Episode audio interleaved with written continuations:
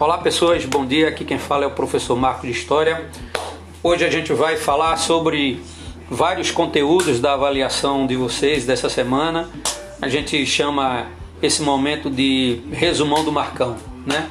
Vamos começar esse resumão falando um pouco sobre a questão da América Latina no contexto do século XX. E aí eu queria, antes de tudo, é, chamar a atenção de vocês que pensando na América Latina no século XX, a gente vai pensar a América Latina como uma área de influência da política imperialista norte-americana, né? Isso significa dizer que nada no, na América Latina vai acontecer sem uma influência do, dos Estados Unidos aqui dentro, né? Então, assim, por mais que a gente tenha uma percepção clara de ações de grupos nacionais, de burguesia nacionais, de proletariado nacionais, né? de, de toda uma, uma, uma agitação, de toda uma movimentação aí no cenário latino-americano aí no contexto do século XX, a gente não, não vai nunca descartar a ideia, e nem pode descartar a ideia, de que a presença norte-americana ela, ela se faz o tempo todo dentro do cenário latino-americano. Das coisas mais simples é, que vocês possam imaginar até as coisas mais complexas, né? Se é que é, a gente pode enxergar a simplicidade nas ações norte-americanas aqui dentro. Ok, moçada? Então eu queria primeiro é, fazer essa observação e, e, e trazer para vocês essa, essa percepção de que é, a partir do momento em que os americanos é, é, constituem uma política de, de ação imperialista aí, é, já na fase aí da segunda metade do século XIX, a América é um, um, um espaço permanente de influência econômica, de influência política, de expansionismo territorial norte-americano e tudo isso tem muito a ver com, com a forma que os americanos enxergam né, a sua ação imperialista para dentro do continente americano, ok? Então o primeiro primeiro processo aí que a gente pode perceber que, que tem a, a influência é, americana nele é a chamada Revolução Mexicana de 1910-1911, né? Bom, o que é que a gente tinha no México antes da, da chamada Revolução? A gente tinha um governo do Porfírio Dias, né? que é um, um, o chamado Porfiriato, né? que se constitui de 1876 e vai até 1911 o Porfírio Dias é um, um, legítimo representante da estrutura caudilista né, dentro do México, ou seja, um aristocrata latifundiário que assume o poder dentro do México. Ele é, governa de forma ditatorial, né, fundamentado em cima dos princípios de uma visão política positivista, né, é, defende o interesse das indústrias estrangeiras dentro do México, e entenda-se indústria estrangeira, principalmente as indústrias norte-americanas a base, ela, a base de sustentação desse projeto de poder do Porfírio Dias está na, na grande estrutura latifundiária, né? uma base agrária extremamente significativa, o que dá para a gente aí um, um, reflexo de um modelo de Estado oligárquico. Né? Quando a gente chega em 1911, com a, a, a saída do Porfírio Dias do poder né? e a tomada do poder aí pelo Francisco Madeiro, você tem é, o Madeiro é, sendo elemento resultante de uma ação de oposição da burguesia liberal mexicana, né?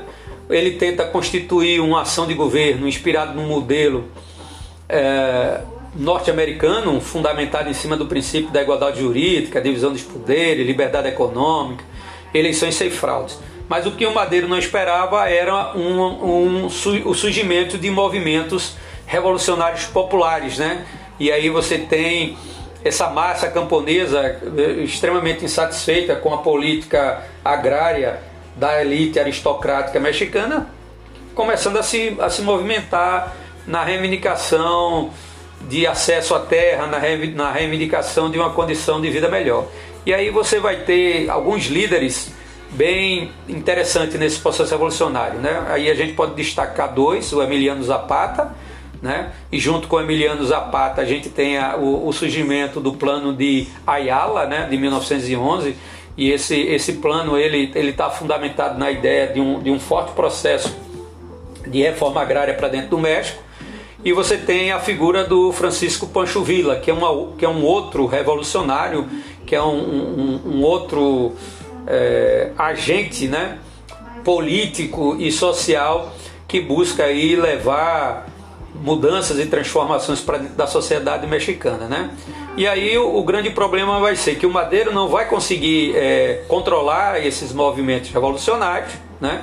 A elite é, mexicana acaba é, ficando insatisfeita com a estrutura de governo do Madeiro por ele não conseguir sufocar e nem conseguir acabar com essa chamada desordem social que acaba se constituindo nessa ação revolucionária popular dentro do México. Ele vai ser assassinado e aí ocupa o poder o Vitoriano Herda, que vai ficar de 1913 até 1914. O Herda é um legítimo representante da aristocracia rural, né? E ele vai é, tentar retomar o poder dentro do, do México e, e, de fato ele, ele com apoio inclusive do, do, do próprio Estados Unidos ele assume o poder, né? Mas mais tarde ele vai ser deposto porque o que os Estados Unidos queria era restabelecer uma ordem, mas não queria mais que o projeto de uma sociedade é, aristocrática né, e, e, e, e latifundiária, até certo ponto, é, permanecesse né, dentro do México. O, o, que era interessante para os Estados Unidos é que a, a, modernidade, a modernidade, a modernização das nações latino-americanas começassem a acontecer, porque isso significava aí a garantia de um processo expansionista da economia norte-americana. Né? E aí o, o, o Vitoriano Herda vai ser deposto e assume o Vestusiano Carrança, que vai ficar de 1914 até 1920. Né? Aí ele vai é, formar um exército constitucionalista, vai vencer a guerra civil dentro do país, com apoio do operariado urbano, vai combater o Jadicar ligado ao campo, ou seja, aquela turma que estava ligada ao Emiliano Zapata, é, ligada ao Pancho Villa. Então a ação do governo do Carranza vai ser sufocar esses movimentos. E aí a gente tem o um primeiro grande passo na modernização né, e nesse princípio de um, de um modelo de Estado liberal para dentro do México, né, que é a Constituição de 1917, ok? Onde você tem democracia, sufrágio universal, leis trabalhista, confisco de latifúndios, né? Incluindo terra da igreja, sindicato livre. Mas aí o Vestusiano vai ser assassinado e a ordem dentro do, do México ela começa a, a ser constituída sob o fundamento de um projeto de, de Estado liberal, ok? Fundamentado sobre os princípios dessa Constituição aí criada em 1917. Bom, um outro fenômeno que tem muito a ver com a América Latina é o populismo, né, que é um fenômeno político que marca a América Latina dos anos de 1930 até 1960. Bom, esse, esse movimento ele tem, um, tem características bem gerais, né? o que significa dizer que onde você tem populismo você vai ter essas características. Qual vai ser, quais serão essas características? Os líderes populistas eles são carismáticos e paternalistas, eles controlam movimentos sociais, ele incorpora as classes médias e populares por meio de concessões parciais eles são árbitro de conflitos entre os velhos e novos interesses, ou seja, antigas oligarquias e as classes médias e populares, e vão é, atuar no campo da modernização conservadora dos países latino-americanos, onde o populismo tem uma força expressiva, né? Então a gente pode dizer aí, como legítimos representantes dessa concepção política populista, a gente pode sinalizar aí o Getúlio Vargas aqui no Brasil, o Lázaro Gádena no México, o Juan Domingo Perón na Argentina e o Velasco Ibarra no, no Equador. Não, o Gardner ele vai assumir o poder dentro do México de 1934 a 1940, né? Ele vai formar o principal partido político dentro do, do México, que é o PRI, Partido Revolucionário é, Independente, né? Ampliação da reforma agrária, cumprimento efetivo de leis trabalhistas, cargos públicos e dirigentes de centrais sindicais, criação da Pemex, que é uma, uma é, empresa de exploração de atividade de, de minério, e mais especificamente petróleo, nacionalização de ferrovia, garantia de propriedade. E aí vem o Perón que, assume o poder dentro da Argentina de 46 a 55, né? Ah, aumenta é, na sua articulação, ele busca um apoio muito forte dentro da classe trabalhadora, né? E, e aí é interessante que a gente entenda que o, o Perón começa a sua trajetória política como ministro do Trabalho, e aí ele vai aumentar salário, vai criar leis trabalhistas, né? Ele vai ser destituído em 45, ok? A população pressiona o governo, né? E Perón é solto e vai se eleger presidente em 46, né? E aí você tem a formação de indústria de base, comércio exterior, nacionalização de estrada de ferro, bancos e companhia, controles sindicais, aumentos salariais, uma nova constituição para a Argentina em 1949, né? Mas aí em 1955 ele vai ser deposto, né? E aí a Argentina começa a passar por alguns por algumas dificuldades, né? Porque aí ela precisa se recuperar da Segunda Guerra Mundial, ela tem a oposição dos Estados Unidos à política do nacionalismo argentino e ela tem dentro a oposição da igreja, ok? A gente tem um fenômeno aí da chamada Guerra do Chaco de 32 a 35, que é uma guerra proveniente do controle da região do Chaco, né? onde você tem suspeita de existência de petróleo, e aí é uma guerra entre Paraguai e Bolívia, né? Um querendo continuar a sua ação de exploração de erva mate, né? E o outro querendo uma saída para o Atlântico e para a bacia, é, para a bacia do Prata, ok? A gente tem um golpe na, na Guatemala em 1954, tudo isso fazendo parte aí de toda essa movimentação política dentro do continente latino-americano, né? Esse golpe leva o Jacob Abens, né? É, para o poder, e aí você tem o nacionalismo, você tem o apoio dos Estados Unidos, e aí você tem a chamada, é, o contexto, é, tudo isso dentro do contexto aí da chamada Guerra Fria. Né? E aí ainda dentro da, do cenário é, americano você tem a, a, questão da Revolução Cubana, que a gente vai conversar um pouco mais lá na frente. Né? Você tem as ditaduras militares que vão fazer parte da realidade do Brasil aliás, do Brasil só não, né? Do Brasil e de vários países latino-americanos, né? Dos anos 60 e 80. E aí, do mesmo jeito que você tem é, a intervenção norte-americana na construção da ação dos projetos de governo populista, você tem a ação americana aí para consolidação aí dessas ditaduras dentro da América Latina, né? É, é interessante que a gente entenda que nesse momento o mundo está vivendo aí a Guerra Fria, né? E os americanos não queriam de forma alguma perder o controle ou perder nações é, dentro da América Latina para os soviéticos, né? Então você tem a ditadura violenta dentro do, da Argentina, né, onde os militares argentinos vão assumir o poder e vão usar de uma forma muito violenta para controlar a, o poder, né? E aí você vai ter como elemento de, de tentativa de reação a esse projeto de, de configuração de estruturas é, ditatoriais, a chegada do Allende ao poder no Chile, né? E aí o, o Allende acaba é, sendo um exemplo de estrutura de governo popular de esquerda dentro do, da América Latina e, e é claro que para os americanos isso era muito ruim a ponto dos americanos é, é, patrocinarem né, um golpe de Estado que vai ser dado pelo Pinochet, que vai ficar no poder de 1973 até 1989 e que vai instaurar dentro do Chile também uma ditadura muito violenta, muito sanguinária, né? E pronto, pessoal. Então, basicamente é isso que a gente tem, além da, da questão de alguns movimentos que vão surgindo, né?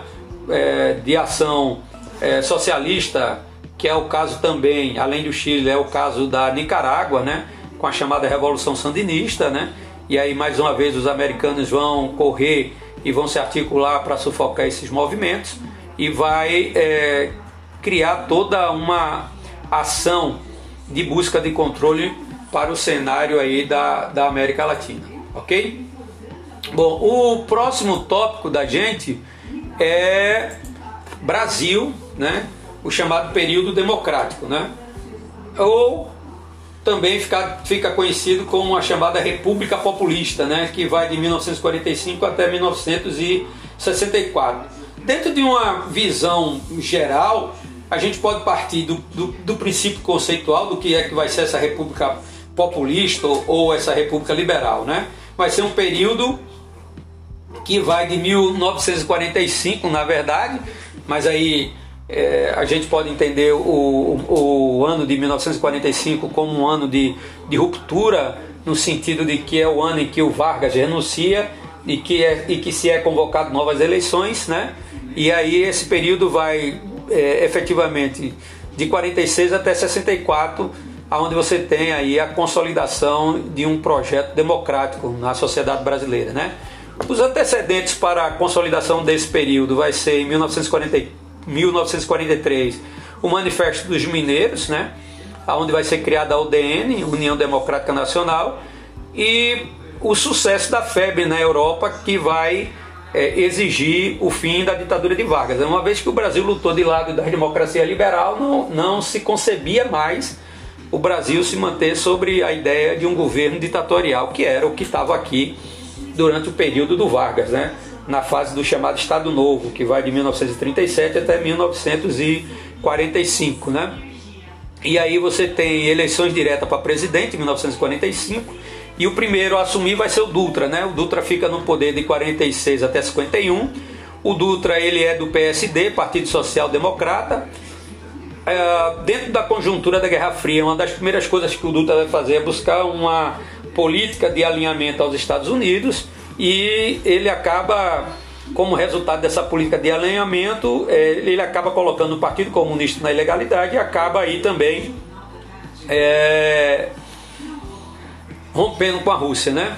Ele vai fechar o Partido Comunista, como eu já falei, vai criar a Escola Superior de Guerra, vai criar um, uma, um plano, né, o chamado Plano SALT, que é uma tentativa de, de reestruturar a saúde, a educação e a, e a própria base da economia liberal brasileira. Né? Em 1946 vai ser criada uma nova Constituição, que vai ser promulgada por Dutra. Quando a gente fala de, de uma Constituição promulgada, né, a gente entende que é uma Constituição feita em, em parlamento, feita em assembleia, não uma Constituição feita pelo um ditador, por exemplo, que a gente chama de Constituição ortogada. Né? Então essa vai ser uma Constituição fruto da ação de formação dela dentro, de, dentro das instituições políticas parlamentares do Brasil. Né? Nessa Constituição de, de 46, o que é que a gente tem? A gente tem eleições diretas né? e a manutenção do Pacto Federativo, voto feminino obrigatório e liberdade de expressão e de crença. E aí a gente tem o segundo governo do Getúlio Vargas, sucedendo o Dutra, que vai de 51 a 54. Oba! 51 a 54. Não era para ir de 51 a 55, mas aí eu já posso ir adiantando para vocês o que foi que aconteceu. O Vargas se matou em 1954, em agosto né, de 1954. Então, no período desse segundo governo Vargas, o que, é que a gente tem de interessante? A gente tem a, a, a criação do BNDE, Banco Nacional de Desenvolvimento, né?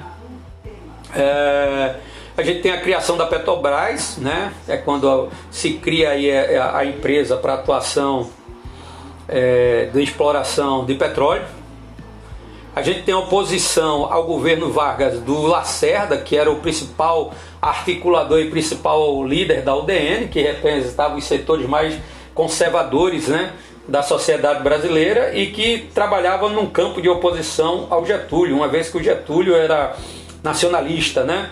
E aí o, o, o Lacerda aqui dentro representava os interesses de uma burguesia brasileira e de uma a aristocracia latifundiária brasileira ligada aí aos norte-americanos que não queriam que esse nacionalismo é, se constituísse como um, um, elemento forte dentro da América Latina, né? contrariando aquilo que, que foi fomentado lá atrás com o populismo. Né? E não esquece, Vargas é populista, ok? Em 54, Vargas é, se suicida. Você tem a chamada Carta Testamento, que é uma ação pensada politicamente pelo Vargas para enterrar a, a, as perspectivas políticas dos principais opositores a ele, né? E aí você tem em 55 um golpe preventivo do general Lott para garantir a posse do Juscelino Kubitschek, que assume o poder de 56 a 60, né? Onde você tem a, a criação de um governo é, nacionalista fundamentado em cima do projeto desenvolvimentista, e aí você tem com base nessa ideia de um nacionalismo desenvolvimentista, o plano de meta, né? onde o lema é crescer o país em 5 que ele deveria levar a 50 para crescer. Você tem Brasília, que vai se tornar a nova capital do país, que é um dos grandes marcos né, do governo do Juscelino Kubitschek. Mas aí a gente sabe que o custo de toda essa tentativa de transformação e de, e de política de, de aceleramento econômico do Brasil nesse período é, é, é complicado, porque junto com, com essa política desenvolvimentista você vem, você traz a inflação e você traz aí uma, uma, uma certa situação de crise econômica para dentro do Brasil, né? com inflação, com dívida é, muito alta do ponto de vista da chamada dívida externa, né? muita dívida em relação ao Fundo Monetário Internacional e essas coisas todas está tá dentro desse período de governo do Juscelino Kubitschek, né? quer dizer, ela se amplia consideravelmente dentro desse período aí do, do governo de Kubitschek. Você tem substituindo Kubitschek Gênio Quadros, veja que Gênio Quadros ele assume o poder em 61 e em 61 ele sai, né, sete meses depois ele sai. Ele tem uma postura independente, se afasta dos Estados Unidos, vai condecorar Che Guevara, né, que é um, a gente sabe que é um grande líder revolucionário aqui na América Latina, e, e, e no final dos anos de 1961 ele renuncia e aí o vice dele assume o poder, que é o João Goulart, que vai ficar de 61 a 64, né? E aí para João Goulart assumir o poder, a gente tem a chamada campanha da legalidade, puxada pelo Leonel Brizola. De 61 a 63, o Brasil vai se tornar um regime parlamentarista, ou seja, uma, um presidencialismo parlamentar, onde o, o, o, papel ou a figura eh, do presidente da República é apenas, é, apenas se constitui como chefe é, de Estado e não de governo, porque aí quem vai governar é o primeiro-ministro. Mas aí vai ser feito um plebiscito em 1963 e o Brasil passa a ser um regime é, presidencialista uma república presidencialista, né? Onde o presidente ele, ele assume tanto a condição de chefe de governo como chefe de Estado, né? Ele vai criar o 13 terceiro e vai implantar a chamada reforma de base, né? E vai vincular toda uma ação é, de caráter político e, e, e de caráter social, a chamada Liga Camponesa, que aqui no Nordeste vão ter uma expressão muito significativa, e vai também se se associar é, política ideologicamente aos movimentos nacionais estudantis, né? Bom, a gente sabe qual foi o resultado do governo Goulart, né? O Goulart vai ser deposto pelos militares, né?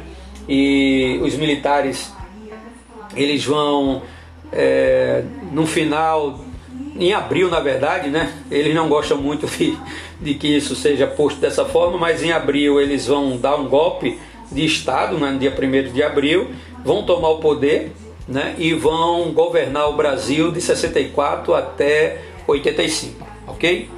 Bom, um outro tópico aí do conteúdo de vocês são os regimes socialistas, né?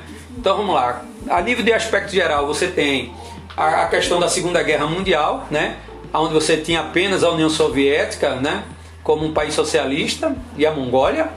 Terminando a guerra, os países da Europa Oriental passaram para a esfera soviética, assim todos eles vão se constituir dentro da estrutura socialista por imposição e força da própria União Soviética, né?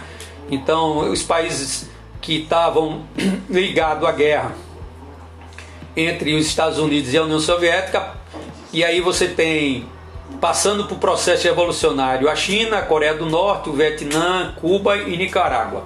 E aí a gente tem uma questão bem interessante, né? Que é a gente entender um pouco aí essa contraposição entre capitalismo e socialismo, né?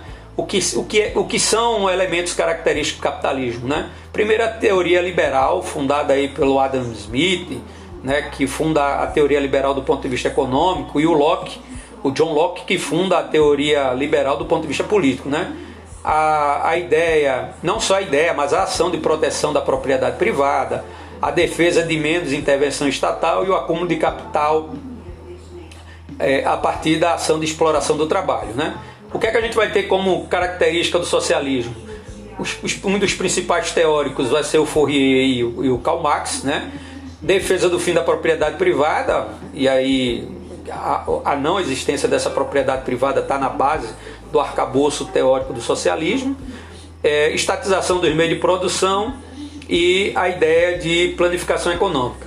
Então vamos ver alguns casos específicos. Aí temos aqui a questão da China, que vai se tornar socialista é, em 1949, é o segundo grande país a se tornar socialista depois da Rússia, né? Então você tem em 1912 Kuomintang torna a China uma república, né? Uh, depois que consegue sair da dominação chinesa, Tseng Tung lidera, aliás, Mao Tse Tung lidera uma, a longa marcha, ok? E aí, em 49, a China se torna uma república socialista, né? Então aí você tem uma tentativa de reforma por parte do governo do Mao Tse Tung, né? Que é o chamado grande salto adiante, que acaba sendo algo extremamente desastroso e acaba levando os chineses para uma condição de miserabilidade muito forte, de fome e de uma condição muito difícil, né? E aí, na, na tentativa de, de, de manter-se no poder, ou na busca de afirmar o seu projeto de manutenção de poder, o Mao Tse Tung lança a chamada Revolução Cultural. Né? Em 1976, Deng Xiaoping assume o poder e tem início o socialismo de mercado, que é o que a gente encontra hoje na China. Né? A China é um socialismo diferente, por exemplo, quando, do que a gente pensa é, quando analisa o socialismo é, soviético, né? pelo menos nesse período. Né? Os chineses, a partir dos anos de 1976, eles entendem que eles precisavam atuar no, no campo da economia capitalista. Né? E, e o projeto é, deles foi tão bem alicerçado, tão bem fundamentado, que a gente sabe que hoje a China é a segunda potência econômica do mundo. Né? A, a, com, configura isso também a China como uma potência política e o mundo hoje respira né, os, os efeitos das ações econômicas e das ações políticas da China. Tá?